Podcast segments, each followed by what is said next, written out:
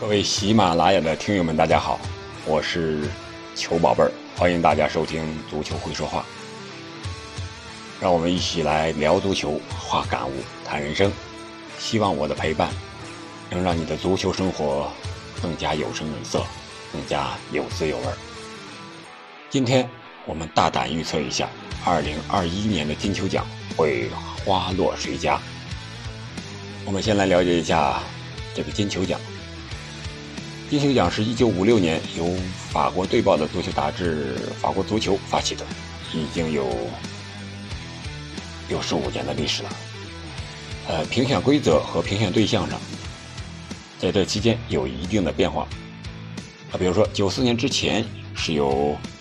必须有欧洲国籍的球员来参与评选，从九五年开始呢是效力于欧足联旗下的啊这个俱乐部。啊，不管是你亚洲的、美洲的、非洲的，哎，都可以参与评选。二零一零年呢，与世界足球先生，啊，就国际足联官方的世界足球先生合并。二零一六年又开始单独评选。那么这期间评选获奖最多的是梅西的六次和第二多的 C 罗的五次。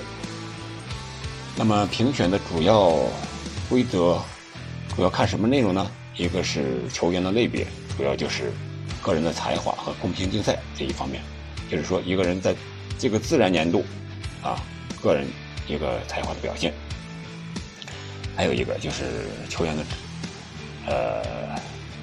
职业职职业生涯啊，职业生涯，呃，主要就是呃这些东西啊，还有一个就是他所在球队集体的啊这么一个表现。那么今年是大赛之年，嗯，特别是欧洲杯和美洲杯，啊，因为这两个分量，在这个评选当中，这个砝码还是非常非常重的，可以说是最重的。啊，这两届黑色的冠军，如果能在联赛中表现出色，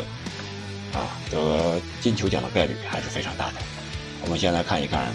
入选决赛的啊，欧洲杯决赛的两支球队，英格兰和意大利。呃，这里面这些球员里边获得五欧洲五大联赛联赛的球员啊，在联赛中表现非常不错的球员都有谁呢？我们来看一看，英格兰的凯恩，二十九球十六助攻；斯特林十四球十助攻，而且啊，但是。啊，但是不是而且啊，凯恩他这个球队的实力啊，或者是成绩比较差，这次成绩比较差。斯特林是英超的冠军，曼城球队的当家球星，也是欧冠的欧冠啊，欧冠的亚军。那么今年的欧冠冠军切尔西队，呃，有吗？有，意大利的若日尼奥啊，还有这个。英格兰的芒特啊，呃等一些球员，是相对来说比较出色的。但是他们的个人能力来讲，如果是啊意大利夺冠的话，我觉得若日尼奥的可能性可能会大一点，但是也就是百分之五十到六十，不会是他，也就是相当于莫德里奇这么一个人物，但是没有莫德里奇的个人能力突出。那么有意甲冠军国际米兰的吗？啊，意大利的啊，意甲冠军是国际米兰。啊，这里边意甲冠军国际米兰，他的当家球星是谁呢？是比利时的卢卡库。所以说，卢卡库也可能就到此为止了。这是这是欧洲杯啊，欧洲杯加上五大联赛的啊冠军，西甲是马竞，德甲还有拜仁，法甲是里尔，啊，英超是曼城，意甲是国米，啊，但是所以说，他这个从人员上讲，我们。不用数就能想到谁有可能是这个冠军获得者，就是从欧洲来来讲，个人数据就是凯恩啊比较强大一些，二十九球十六助，还有已经被淘汰的葡萄牙的球星 C 罗，还有就是比利时和曼城的德布劳内，国米的卢卡库，还有波兰和拜仁的莱万，这是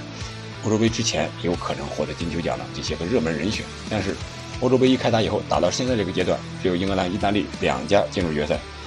谁能得冠，可能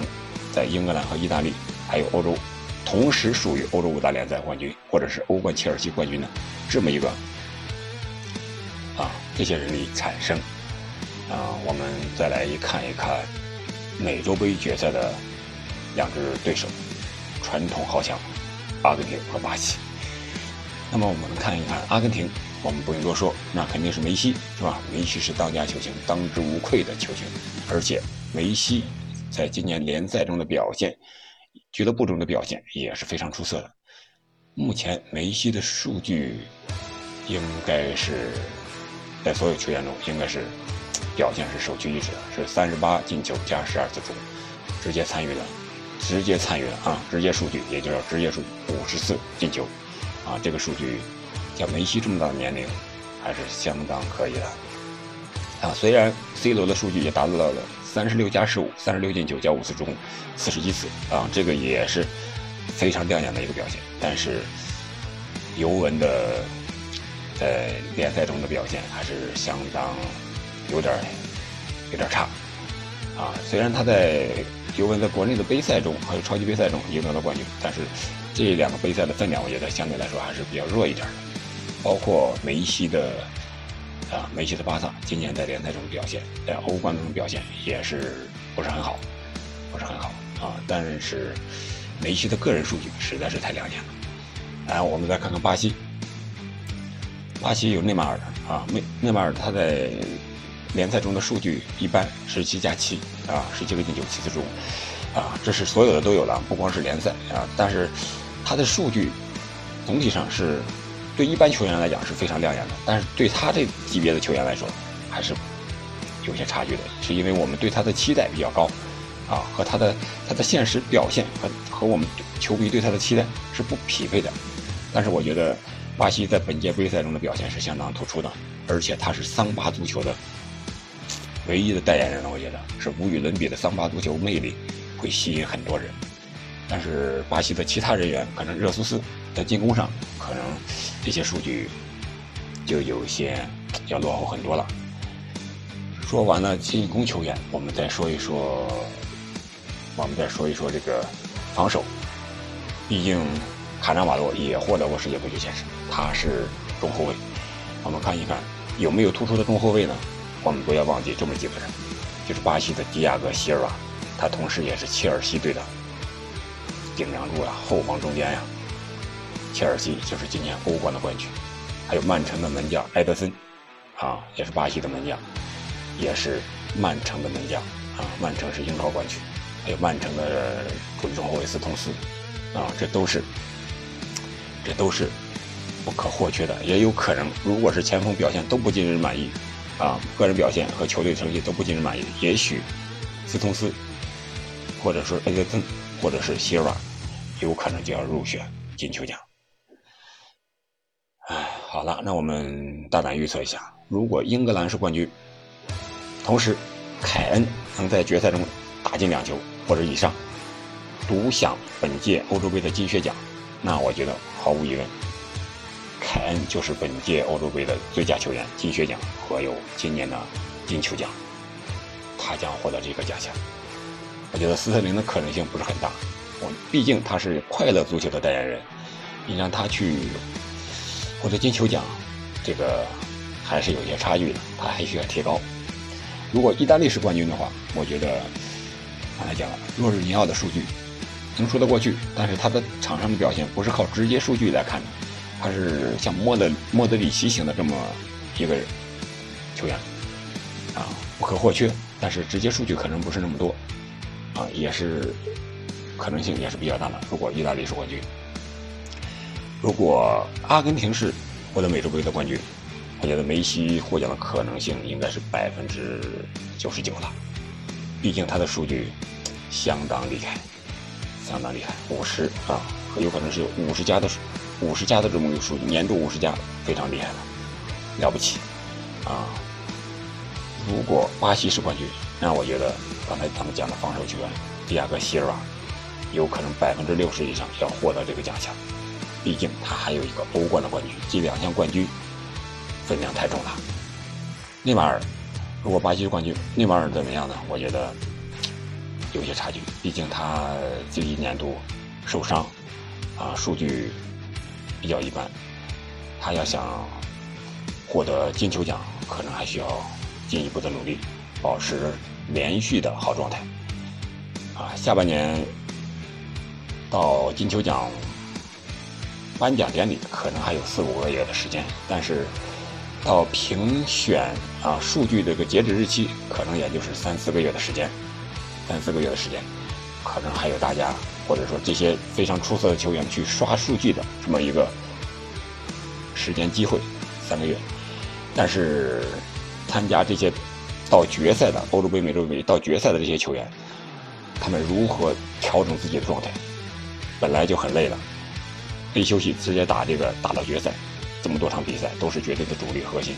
怎么调整好自己的状态，不让自己受伤？呃，啊。新赛季的开始的之后，能保持好良好的状态，到金球奖评选评选的时候截止，这个也是非常重要的一点。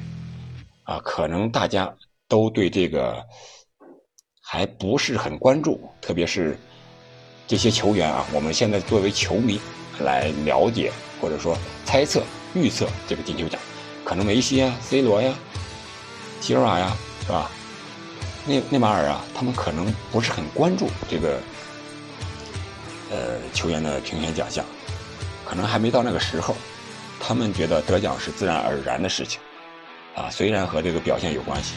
但是我觉得他们不会刻意的去为了这个奖项而去，呃，毁伤自己的一个呃职业生涯，或者说当时的一个状态。他们会根据